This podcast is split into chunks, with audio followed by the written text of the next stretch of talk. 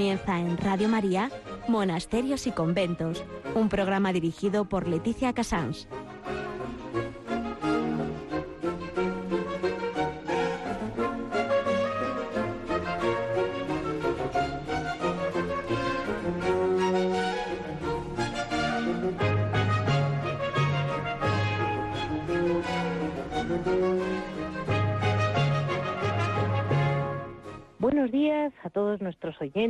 Son las 11, las 10 en Canarias. Estamos en Radio María y comenzamos monasterios y conventos. Eh, como aunque voy un poco adelantada este año, porque realmente faltan días para la Navidad, pero con todo, como no creo que vaya a poder a- volver a hablar con ustedes antes del nacimiento del niño, sí que vamos a ir preparando el terreno de la mano de San José. Eh, hoy en agenda vamos a mencionar, porque hoy no, puedo no podía ser de mi parte de otra manera, San Juan de la Cruz.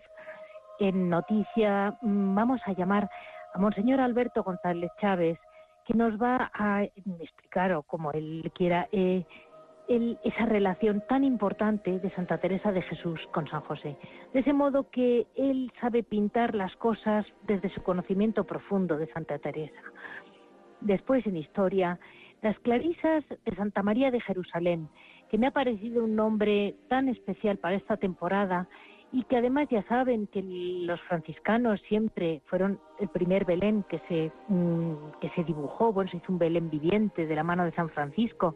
Y quiera que no, pues las Clarisas y los franciscanos siempre tienen en su corazón la Navidad como algo muy especial. En Hora de Labora hablaremos con el obrador del mismo monasterio de Santa María de Jerusalén de Barcelona. En Piedras Vivas, eh, San José mm, nos explicará un poquito, Javier, mm, la devoción a San José y no creo que vaya a dejarnos descansar sin oír algo de San Jerónimo. Eh, así vamos a empezar el programa. Mm, Cualquier pregunta ya saben que me pueden escribir en cualquier momento y este es el resumen para hoy, 14 de diciembre.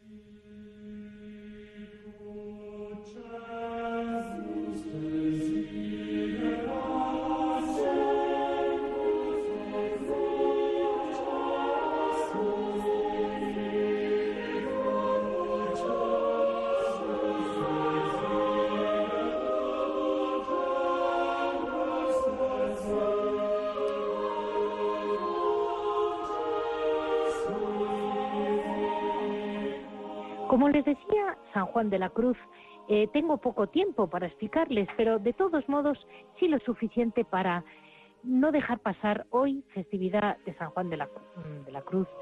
Hay que pensar que fue ese jovencísimo monje a quien conoció Santa Teresa y a quien escogió sin duda alguna como el monje que mejor podía entender la espiritualidad en la que entraba eh, la mm, reforma descalza. Él sin duda lo entendió perfectamente. Fue un hombre mm, que venía ya de un venía de un pueblecito de Ávila, de Fontiveros, de una economía agrícola, no, era un hombre de lo más humilde, pero tampoco era un hombre, mm, vamos a decir, de una, familia mediana, pero tenía un nivel cultural alto. Su mm, vocación religiosa, con 21 años, le lleva a ingresar a los carmelitas de Medina del Campo y ya como fraile es cuando se instala en Salamanca. Eh, en, en 1567, la madre fundadora es cuando le proporciona su propio testimonio de las fundaciones y le ofrece la alternativa de ay- ayudarla. Eh, bueno, ella, el, San José les puedo decir muy poquito, solamente les puedo decir una cosa, es un santo, una gran representación de la historia de la mística en el mundo entero. Eh, no olvidemos que es eh, el alma española, el alma castellana, combinada con la ternura y la mm, esa, capacidad que tuvo él de, de respirar el mundo andaluz, de modo que también supo ponerle un cierto calor ¿no? en toda su poesía. Tiene una biografía absolutamente maravillosa. El cántico espiritual de San José, de San, perdóneme, de San Juan es absolutamente único. Igual que les digo que si em- quieren leer o dicen que yo querría leer a San Juan de la Cruz, pero es muy difícil. Empiecen por la llama de amor viva. La llama de amor viva la escribió en una sola noche, estando en Granada, y fue una inspiración absolutamente divina. Se puede leer un trocito, unos versos y ya está. con unos versos vale para hacer un buen rato de oración. San José fue eh, su gran consejero eh, de oración, como el de Santa Teresa, y fue San Juan el que realmente describe, hace las primeras grandes descripciones sobre cómo vaciarse de uno mismo para ir llenándote de Dios. Ese mm, primer origen que luego se ha utilizado mucho, leamos siempre fuentes originales, leamos fuentes escritas por carmelitas, leamos siempre fuentes eh, mm, profundamente católicas, de, mm, autores que nos den total confianza, porque se ha manipulado mucho la obra de San Juan de la Cruz, porque al ser un gran místico y al ser un hombre mm, tan elevado, vamos a decir que se le ha utilizado un poco para unos dioses abstractos que no tienen nada que ver con la pasión con la que él vivió, el amor a nuestro Señor, el amor al, cielo, eh, el amor a, esa pasión profundamente católica de desear la vida eterna eh, por amor a los demás. Y eso es lo que realmente se quiere como ignorar, como si él hubiera sido solo un místico un poco flotante. Y no, no, no lo olvidemos. Él tuvo un profundísimo amor al prójimo, a sus hermanos, a su orden, y, y, fue un obediente total, y sufrió muchísimo en la tierra, y todo lo que sufrió lo ofreció con una sonrisa. Así les dejo de la mano con la curiosidad que nos debería de dar a todos San Juan de la Cruz, el gran místico español que hoy celebramos. Antes de pasar a noticias, quería mm, pasarles ante nada, ante todo, perdónenme, eh, ese, esa pequeña, ese comentario que nos hace nuestro director, el padre Luis Fernando, eh, que realmente, como siempre, nos pide una ayuda a la radio, una ayuda a esta radio que llega a tanta gente y de quien yo también he recibido muchísimos mensajes. Con esto corroboro que todo lo que dice es verdad, de monasterios, de gente que se ha acercado a la vida monástica, eh, de gente que ha querido interesarse por ellos y a muchas hermanas y monjas muy mayores que piensen que hoy en día faltan sacerdotes en los pueblos. La cantidad de monasterios muy abandonados que hay espiritualmente, no hablo económicamente. Y en ese caso, cuantísimo ayuda a nuestras religiosas mayores, que a lo mejor no pueden tener todas las misas, ni todos los sacerdotes que tenían, pues poder escuchar Radio María es un apoyo enorme a las personas que creen que ya lo tienen todo. Pues no, porque una religiosa sola en una enfermería o en una habitación de un monasterio no crean que la vida la tienen tan fácil. Muchas veces ese apoyo espiritual se lo está dando hoy en día Radio María. Por eso yo desde este programa les digo a todos ustedes, todo lo que podamos ayudar a la radio, estamos de paso ayudando espiritualmente a nuestros religiosos y religiosas mayores o con alguna enfermedad. Muchísimas gracias. Estamos terminando un año difícil en el que nos ha sorprendido una pandemia mundial con su reguero de sufrimiento y muerte, los confinamientos, una profunda crisis económica y social, pero tampoco han faltado semillas de bien de numerosas personas que lo han dado todo, incluso su vida, por ayudar a los más débiles. En Radio María también hemos experimentado, junto a muchas dificultades y dolor, la alegría de ser una gran familia. Si por nuestra parte nos hemos esforzado en sostener la fe y oración de todos, en alimentar la esperanza, acompañar a ancianos y enfermos, de la vuestra hemos recibido infinidad de testimonios sobre el bien recibido a través de nuestras ondas y mensajes de oración por nuestro personal y voluntarios. También nos ha impresionado el gran número de personas agradecidas que, en plena crisis, han querido aportar sus donativos, aunque fueran pequeños, para extender esta radio evangelizadora. El Adviento es una nueva ocasión para anunciar, de la mano de la Inmaculada, la luz de la esperanza, más fuerte que todas las tinieblas del mal. Estamos seguros de seguir contando con tu ayuda para hacerlo. Puedes informarte de cómo colaborar llamando al 91 822 8010 o entrando en nuestra página web radiomaria.es. Con María se puede.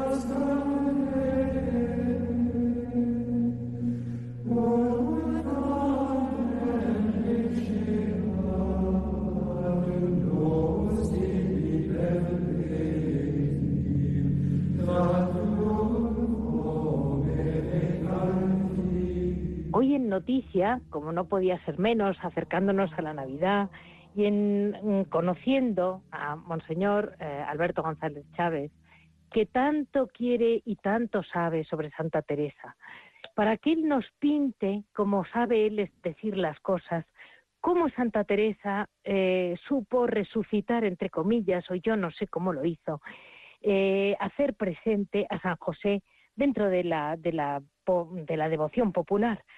Eh, muy buenos días, Monseñor Alberto. Muy buenos días y encantado otra vez. Solo una levísima puntualización de inicio. Sí. Me llamo Alberto José.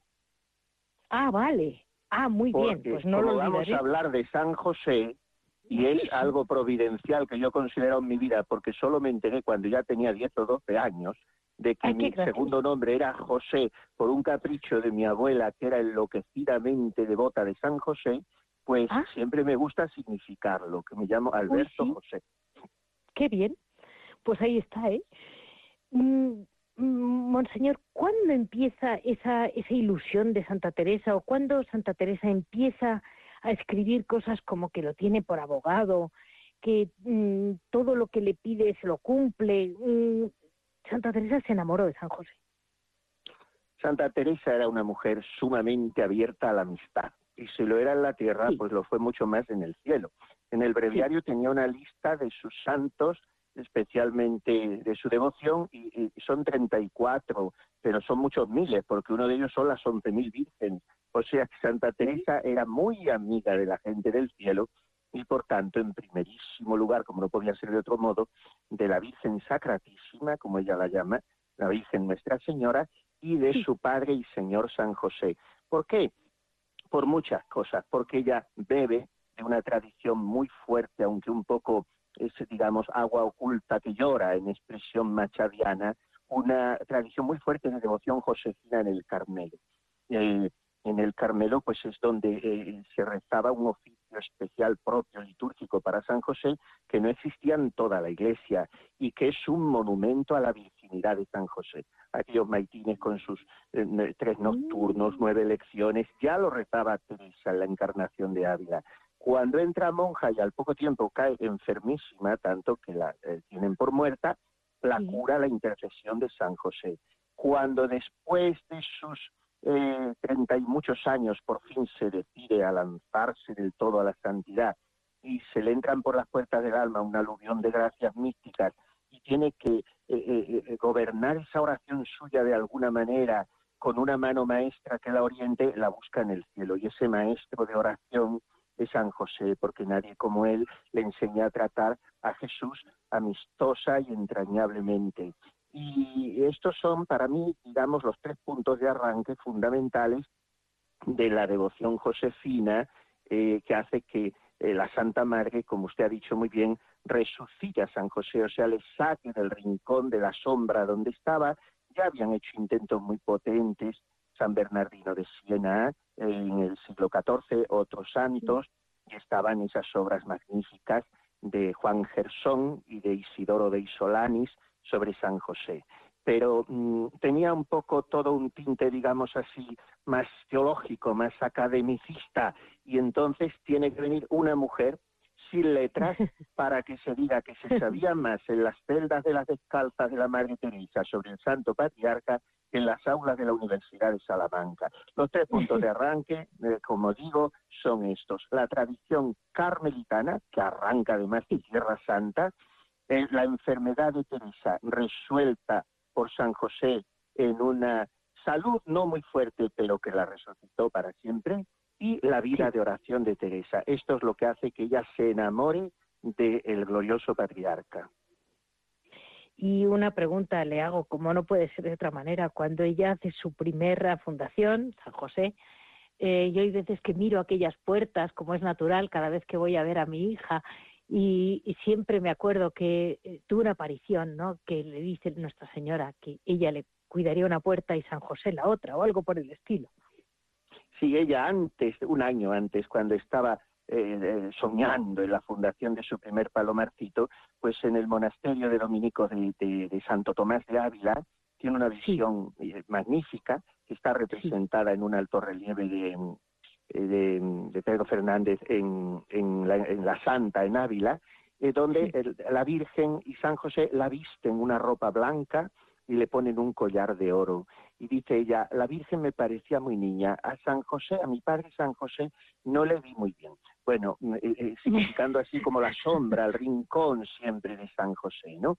Pero eh, eso es un arranque como, mm, digamos así, como inmediato ya para la fundación de su primer convento, al que nunca pensó llamarle de otra manera que San José, porque es que él se volcó, el santo patriarca se volcó en aquella fundación con verdaderos milagros, porque ella lo tenía todo muy difícil a nivel de permisos, a nivel de dineros, de medios, y entonces viene San José y se lo soluciona todo. Y entonces eh, también el Señor en, la, en diversos momentos al comulgar los meses antes le había dicho, ha de llamarse de San José. Él estará a una puerta y la Virgen a la otra, y será una estrella que dará de sí gran resplandor. Y es con todas esas caricias celestiales como surge aquel portalico de Belén, donde habían de encerrarse trece pobrecillas como Cristo y los apóstoles, y de tal manera que se puede decir que el monasterio de San José de Ávila, eh, no creo caer en exageración si digo que ha sido el primer foco mundial de la devoción a San José y con toda justicia él está allí presidiendo el retablo coronado como, como príncipe de la casa de Dios. Es un San José que no solo está coronado el niño que tiene en sus brazos, sino que aquella imagen preciosa tiene las sienes teñidas con la corona de, pues nos hace recordar esa antigua antífona de San José eh, que evoca al José mm, que aconsejaba al faraón en Egipto y que abría sus graneros por sus órdenes para eh, dar el suministro a los vasallos, ¿no? Pues también de este José, decimos nosotros en la liturgia, constituite un dominum domus sue et principem omnis possessionis sue. Le nombró señor de su casa y jefe de toda su hacienda. Así ha visto siempre Teresa a José, como el despensero de los tesoros divinos y como el que nos alcanza todas las gracias porque es el que tiene la llave, digamos así, del paraíso y del corazón de Jesús y por eso Teresa le llama, nos enseña que lo hagamos nosotros, no simplemente San José, sino nuestro Padre y Señor San José. Vale. Pues yo creo que ya, mm, mire, Monseñor, solo le puedo decir que muy feliz Navidad, que muchas gracias, me alegro mucho que se llame mm, Alberto José, me alegro mucho por usted, porque tendrá la protección de San José. que me, suelen felicitar incluso más el día de San José que el de San Alberto, pero incluso personas que no saben que me llamo José, pero saben lo mucho que le quiero a San José y, lo mucho que me cuida él a mí. Yo también deseo a todos ustedes que hacen este programa magnífico la, protección del bendito patriarca y sobre todo que vivamos la Navidad con sus ojos, con su corazón y con su delicadeza y su cariño al niño Jesús, porque es inevitable eh, cuando eh, contemplamos el misterio de la encarnación del Verbo, lo mismo que pensamos en María, eh, pensar en, en José. Sin duda, sin duda. Pues muchísimas gracias por estar con nosotros abriendo la puerta de este año, mm, que, el Papa ha querido que mm, sea un año especial de San José y que yo creo que puede hacer un gran, gran bien, ¿verdad?, a la Iglesia. Pues sobre todo si no olvidamos una cosa, que hay que hacer oración todos los días, oración mental, un cuarto de hora, recordando esta frase de Santa Teresa. Quien no hallare maestro que le enseñe oración, tome a San José por maestro y no errará en el camino. Yes.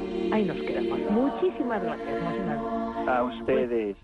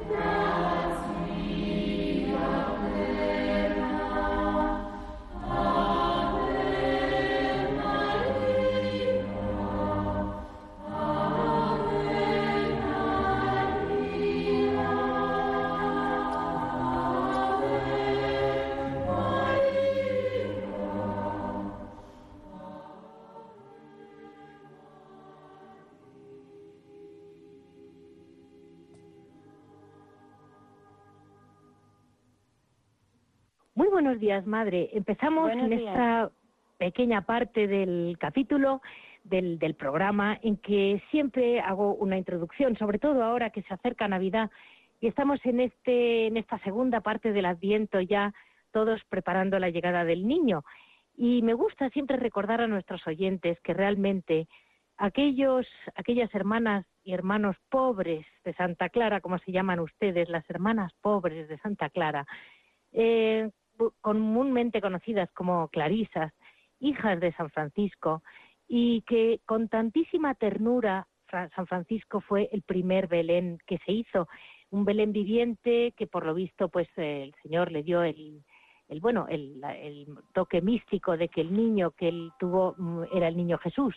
Pero en cualquier caso nos ha quedado algo precioso que es la representación del Belén para todos y eso lo empiezan ellos. Y entonces, pues mm, las clarisas lo tienen igual. Las madres clarisas, se lo comento a todos, eh, aparte de ser una orden contemplativa, está clarísimo, eh, viven la regla, viven en una profunda, yo diría una vida muy, muy, muy, de, muy de comunidad. Viven, realmente se llaman hermanas pobres y es que viven como hermanas. Y tienen ese privilegio de la pobreza que es que ellas saben entender como nadie lo que es no tener dinero, pero al mismo tiempo tampoco quiere decir ser un miserable ni ser un vagabundo. Quiere decir saber vivir dentro de un orden, pero con la libertad que da no estar apegado a las cosas de este mundo. Así vamos a dar paso a un monasterio que a mí me impresiona porque está en el centro de Barcelona y creo que necesita mucho apoyo y por otro lado eh, me haría mucha ilusión que muchos amigos catalanes y no catalanes sepamos que en el corazón de Barcelona tenemos un gran monasterio de clarisas. Muy buenos días, Madre Jerusalén. Buenos días. Pues mire, muchas gracias lo primero, estar con nosotros, porque realmente es un apoyo muy grande saber que hay grandes monasterios en las ciudades que no conocemos. Y, yo tengo muchos amigos catalanes que no saben que están ustedes ahí, y yo decía, pero ¿cómo es posible? Y ¿qué le, yo le decía, madre, el monasterio, mm, que es un nombre tan bonito, ¿por qué se llama Santa María de Jerusalén? Pues mire, el monasterio se llama Santa María de Jerusalén porque la que fundó fuera Rafael, se llamaba Rafaela Payés y era hija de Sarriá. Entonces fue a Tierra Santa y en la casita de la Sagrada Familia se inspiró y por ese motivo puso el nombre de Santa María de Jerusalén en recuerdo de la Sagrada Familia, cuando fueron a Jerusalén y perdieron al niño. Esta es su época, este es su momento. Ah, o sea que encima ya es cuando ya estaban de viaje de migrantes, como diríamos ahora. Sí, porque ellas fueron a visitar Tierra Santa y entonces al visitar Tierra Santa ahí se inspiraron en fundar un monasterio de clarisas. Primero fueron terciarias, pero después pasaron en el 1453 lo fundaron como terciarias franciscanas que estaba en la calle, en la plaza de Garduña. Allí estaba el monasterio primero que estuvimos. Vale. Después ellas inspiraron poner esto y quisieron pasar a Clarisas en el 1494 y vinieron tres monjas del, del monasterio Santísima Trinidad de Valencia. Y de allí fueron cuando se pasaron a Clarisas. Y desde entonces somos Clarisas pero no se han quedado muy quietas en aquel edificio porque la vida les ha dado no. bastantes Después de ese edificio, cuando derrumbaron, cuando la demortización de Mendizábal, resulta que el monasterio pues quedó destruido. El claustro lo conservan los padres Migueles vale. en, su, colegio, pero lo demás fue todo destruido y las monjas se tuvieron que ir a una torre y de allí pasaron a construir el monasterio de San Elías, en la calle San Elías, de Santa Inés, donde está la parroquia Santa Inés. Entendido. Y durante la guerra civil, pues fue Checas. Fueron Checas. Vale. Y después pasamos a este monasterio porque allá estaban muy rodeadas de pisos y todo y no podían vivir su vida, su vida de clausura, su vida contemplativa. Claro. Y, este es el ¿Y ahora qué están? ¿En las afueras o más o menos? Estamos en la parte alta de Sarriá, en el parque de Cualcherola. Ahí estamos. Vale. Porque yo ahora las fotos que veo son ustedes pues rodeadas de más o menos verde. sí. estamos, mm, nosotros estamos, bueno, más abajo sí que hay torres y tal, pero a partir de aquí, de donde estamos nosotras, ya no se puede construir, porque está en zona de parque de Cualcerola. Perfecto. O sea que pueden ustedes hasta hasta escuchar pajaritos. Eso es. Aquí no se oye ruido nada más que a veces cuando vienen algunos chicos o algo aquí a la montaña a hacer acto, pero nada más. Estupendo. Se oye nada más. Estupendo. Esto es impresionante, se lo comento también a nuestros oyentes, porque fíjense, usted se siente de esa comunidad que es su familia. Sí, claro. Y, Claro, y uno cuenta lo que ha pasado. Es decir, ahora cuando vemos, ¿sabes? Historias como tristes, como cómo está el mundo de mal, cómo está la iglesia de mal, y digo, bueno, porque sabemos muy poquito, pero cuando se habla del recorrido que ha tenido, por ejemplo, su comunidad, se dice pronto lo que han ah, pasado. claro, es que, a ver, hemos pasado de todo y, hemos tenido que cambiar de lugar, ya le digo, varias veces, ¿no? Pero bueno, el Señor nos va guiando porque, claro, Aquí nosotras representamos, como llamamos Jerusalén, la Sagrada Familia también tuvo que huir a Egipto. Claro, claro. Y estamos fundadas según la razón de la Sagrada Familia, entonces hemos tenido que ir cambiando, como la Sagrada Familia cambió de lugar. Y eso es, eso es muy bonito porque demuestra que ustedes, un edificio u otro, más arte o menos arte, no es lo que les angustia. Ajá, a nosotros no nos angustia nos angustia el vivir cada día, el día a día y poder seguir el día a día como se, mejor se pueda, ¿no? Dentro de las necesidades que hay en cada sitio, porque cada cosa, cada casa tiene su necesidad, pero bueno, ahí vamos tirando como se puede. Y madre, ¿cómo celebran ustedes en el monasterio la Navidad? Ah, bueno, para nosotras la Navidad son unas fiestas muy entrañables, sobre todo porque son fiestas de familia, ¿no? Entonces, como el monasterio es muy grande y cada hermana pues tiene un lugar en que tiene que cuidarse de él, para que, porque toda no lo puede hacer una. Entonces, cada una tiene su, su lugar. Y cada una pues en su lugar pues hace un Belén representando pues que el Padre San Francisco, como llamamos nosotras, fue el que fundó los Belenes y entonces no no ahí fue cuando tuvo lugar y por eso las hermanas les encanta vivir y hacer belenes en todo lugar del monasterio para representar al Padre San Francisco. Eso es una ilusión, ¿eh? A mí me impresiona de algunos monasterios la imaginación que tienen las hermanas cuando llega la Navidad. Sí, no, es que si van a mirar los belenes ninguno es igual, ¿eh? Porque cada una lo crea según su, su expectativa. Qué divertido, madre. ¿Y con qué ilusión lo harán? Ah, pues mucho, porque hay hermanas jóvenes que les encanta, ¿no? Entonces, en cada sitio, pues, incluso en el recibidor, en todos sitios hacen belenes. En todos sitios. y, madre, dígame una cosa. Me comentaba una hermana que tienen ustedes una imagen que no es que sea llamativa, pero que es muy bonita, de la Virgen de la Estrella. Claro, sí, porque nosotras, cuando es de Sicilia la imagen y es de alabastro, es muy pequeñita, pero muchísimo y es muy antigua, está desde la fundación con nosotras. Incluso durante la guerra, pues mm, para que no de esto las hermanas se las dieron a unos señores que eran venezolanos y ellos se las llevaron a la Catedral de Caracas para que la veneraran mientras estábamos en la guerra.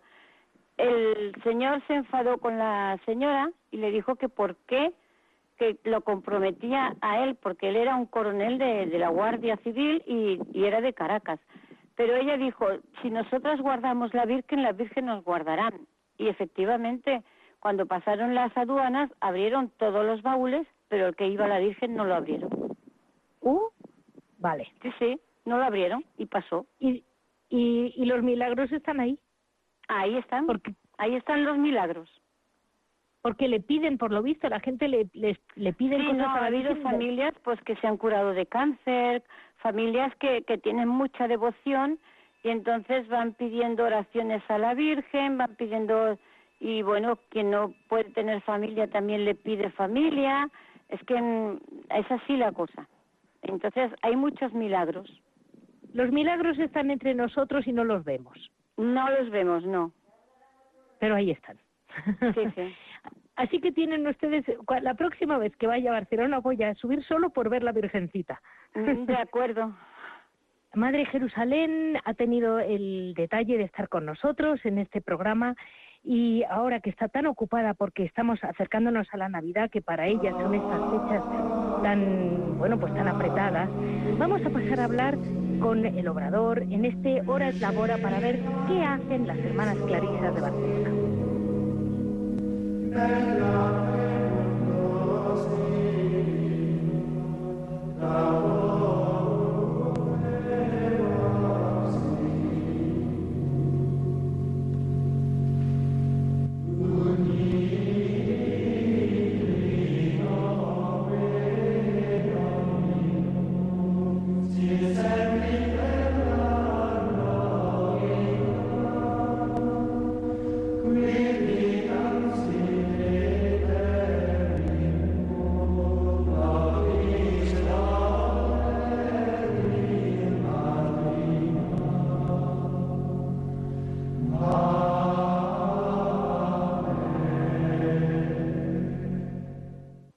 Amen. días, hermana Inmaculada. gracias por estar con nosotros, que usted le va a tocar el papel de hablar a nuestros oyentes de lo que hacen ustedes, ese hora es la hora que viven todas las religiosas. Dígame, madre, ¿cuáles son los productos más destacados del obrador? Bueno, pues tenemos varios, pero los mejores que la gente considera que son más buenos es uno que se llama hoja almendra, que es una pasta de almendra muy buena, vale. de hojaldre Y después también las alegrías de Jerusalén, que es una pasta que va, mm, digamos, bañada de chocolate. Uh. También tenemos pastas de té, que son muy buenas, bueno, varios productos, ¿no? Eh, en el tiempo de, de, los santos hacemos los panellés, que gustan mucho también. Sí. Y bueno, para Navidad hace unos años también hemos hecho turrones, pero este año la verdad es que no, no abarcamos tanto, porque llevábamos un tiempo que no teníamos pedidos, no teníamos, digamos, recursos, ¿no? Y entonces una persona se le ocurrió poner pues un, un anuncio por internet y ahora la verdad es que nos vuelven los, los pedidos. ¡Qué bien, madre! pues gracias a Dios tenemos trabajo, pero la gente tiene que tener un poquito de paciencia, porque no podemos abastecer a todos. Porque eh, no. Y Hermana Inmaculada, dígame, ustedes para trabajar eh, no trabajan por ganar dinero, está claro. No, trabajan para vivir para, para vivir. sí, por supuesto, ¿eh? Nosotras no queremos enriquecernos, ese no es nuestro fin, ni muchísimo menos. Simplemente para el pan de cada día. Pero claro que es que hemos estado pasando bastante apuro, bastante tiempo. Y ahora, gracias a Dios, estamos sorprendidas después de la respuesta de las personas que tienen buen corazón, que el Señor mueve los corazones, y que cuando les decimos perdone, pero es que no podemos, ya la avisaremos cuando tenemos el pedido, lo comprenden muy bien y se alegran porque dice, bueno hermana, esto quiere decir que pues que tienen su trabajo y pueden subsistir. ¿eh? Y, y hermana, cuando usted está trabajando en el obrador, eh, realmente trabajar ofreciendo el trabajo a Dios es como una especie de oración. Claro, porque el trabajo es un don y una gracia, dice nuestro Padre San Francisco porque Jesucristo ya dignificó el trabajo, siendo un trabajador. Entonces, pues eso para nosotras pues es una dignidad, ¿no? El poder trabajar y, claro, también pues, pues al mantenimiento de la comunidad lo necesitamos como todo el mundo, ¿no? Pero no para enriquecernos, sino para tener lo necesario. Pero madre, eso en el fondo le da mucha dignidad a cualquier persona que trabaja, demostrar que que, que, que no es pedir sola, no es no es pedir limosna, es conseguir un trabajo de modo que dignamente ustedes lo puedan vender. Y madre, ¿venden ustedes por correo online o algo así? Sí, sí, lo vendemos por, por correo electrónico, sí. Vale, vale. O sea que si yo doy, ¿me dice la página? ¿Usted conoce la página que hay que llamar? Pues mire, yo no me, que exactamente yo no me dedico a pues hacer no se preocupe que me llaman a mí. No se preocupe que, que me, me, llaman a mí. Si quieren alguna cosa, en monasterios y conventos arroba radiomaria.es mm, me llaman y yo y yo se lo diré. Si tienen, si alguien quiere hacerles algún encargo, yo se lo diré. Muchas y, gracias. Madre, hermana, una última pregunta. Ahora que llega la Navidad, me parece que fue usted quien me contó un poco la historia, me la, ha, me la ha recordado la Madre Jerusalén, nos la ha contado a todos la de la Virgen de la Estrella. Ah, mm, a usted, madre, esa Virgen de la Estrella, cuénteme algo que le haya, algo que, alguna anécdota que le haya conmovido a usted de esa Virgen de la Estrella. Pues mire, la Virgen de la Estrella, pues hace más de 550 años que nos protege la comunidad. Nosotros nacimos ¿eh? En, primer, en primero, nacimos como terciarias en el 1453. Y en el 1494 creció muchísimo la comunidad y entonces se pasaron a la segunda orden, nos pasamos a ser clarisas. Y entonces tuvieron que venir del monasterio de la Santísima Trinidad de Valencia unas hermanas para comenzar esta vida. Y trajeron, según la tradición, vino la imagen con ella, la Virgen de la Estrella, vale. en los gozos. Y entonces, desde entonces la Virgen protege a la comunidad. Y no solo a la comunidad, hubo aquí hace no sé cuántos siglo, ¿ya? hubo una peste en Barcelona que murieron muchísima gente y también murieron siete hermanas del monasterio. Entonces el monasterio, las monjas del monasterio hicieron un voto a la Virgen de la Estrella que para que retirase la epidemia. Y no solo la retiró del monasterio, sino que la retiró de toda Barcelona. Y le consiste en hacer una misa solemne el día de su fiesta, Sí. Lo celebramos en noviembre y el día anterior hacemos un, un ayuno y seguimos haciéndolo, ¿eh?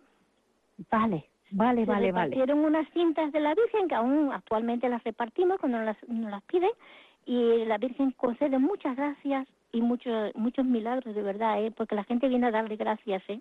Hay personas que vienen, familias. Pues mire, madre, con esto nos quedamos porque de algún modo me parece que todos tenemos que recurrir bastante a la Virgen de la Estrella, ¿sabe? Para que nos vaya guiando como y protegiendo como ustedes.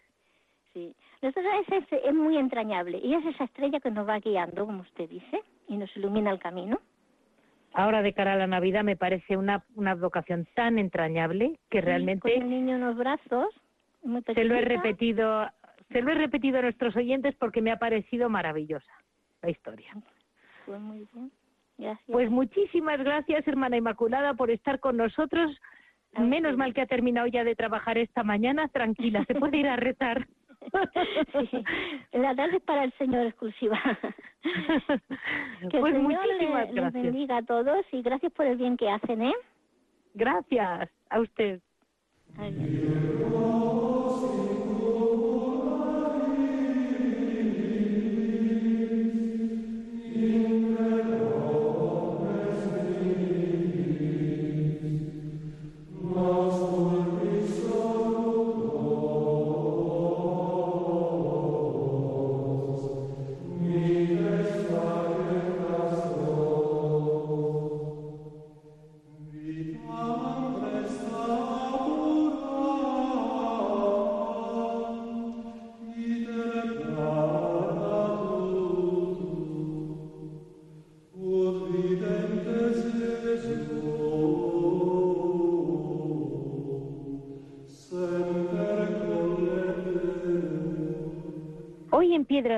Está con nosotros Javier Onrubia, que aunque se acerca la Navidad y él siempre tiene líos para aquí para allá, está aquí con nosotros. Muy buenos días, Javier.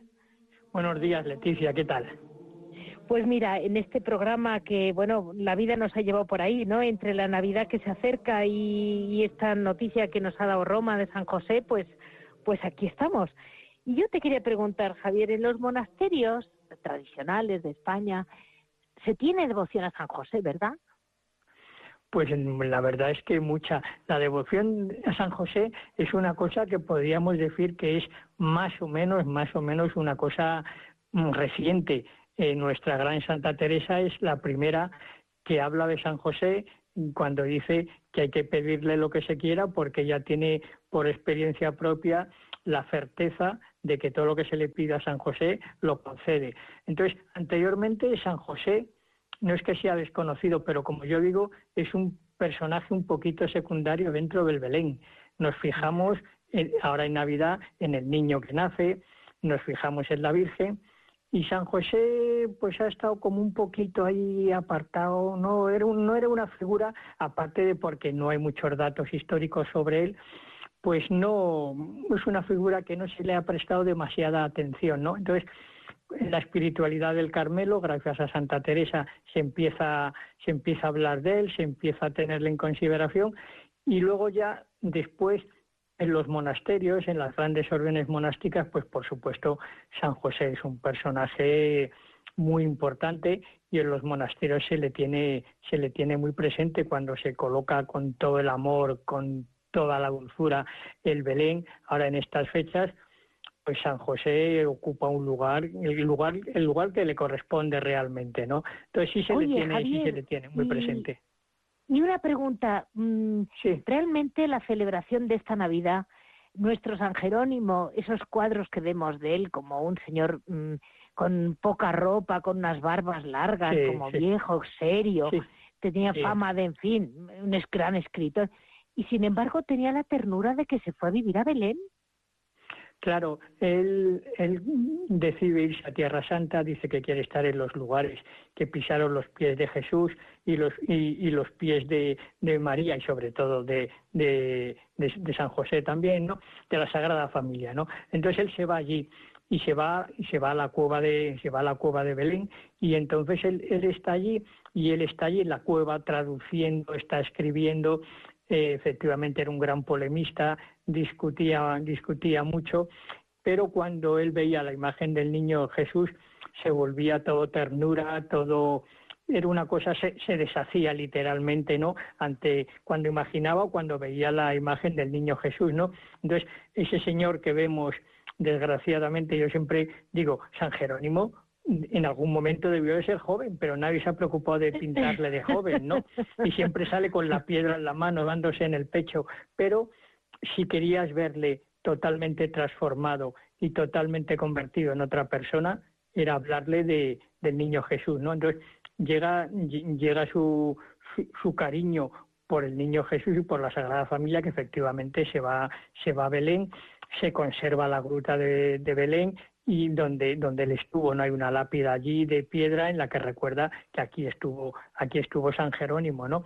Entonces, la palabra mágica para, para transformar, para cambiar a San Jerónimo era recordarle el nombre, el nombre de, de Jesús, ¿no? bueno, pues mira, Javier, así dejamos esta entrada, este acercamiento a la Navidad a ver si para nosotros el nacimiento del niño Jesús se convierte también en esta Navidad en una palabra mágica y nos transformamos como nuestro San Jerónimo. Es, lo que, es lo que debería de ser, es lo que debería de ser, por pues encima del consumismo y de tantas cosas que lo que hacen es poner tantas capas a la cebolla que no sabemos dónde está la cebolla. Entonces nos estamos olvidando de lo que es la Navidad, que es el nacimiento de un niño, el niño Dios. Pues lo demás son adornos. Claro, pues así llegamos y en este, en este sumario de hoy, en este resumen de hoy, día 14 de diciembre, un día tan especial para todos, y ya saben que para cualquier comentario, cualquier duda, nos pueden escribir o, llamar a monasterios y conventos arroba radiomaria.es. Se lo repito, monasterios y conventos arroba radiomaria.es. Ya saben que si quieren cualquier duda, cualquier pregunta, tanto a Javier Onrubia como a mí, me escriben y yo se lo paso a él. Muchísimas gracias a todos nuestros oyentes y verdaderamente les deseo a todos una Navidad tan tierna como dice Javier, que era nuestro San Jerónimo. Muchas gracias.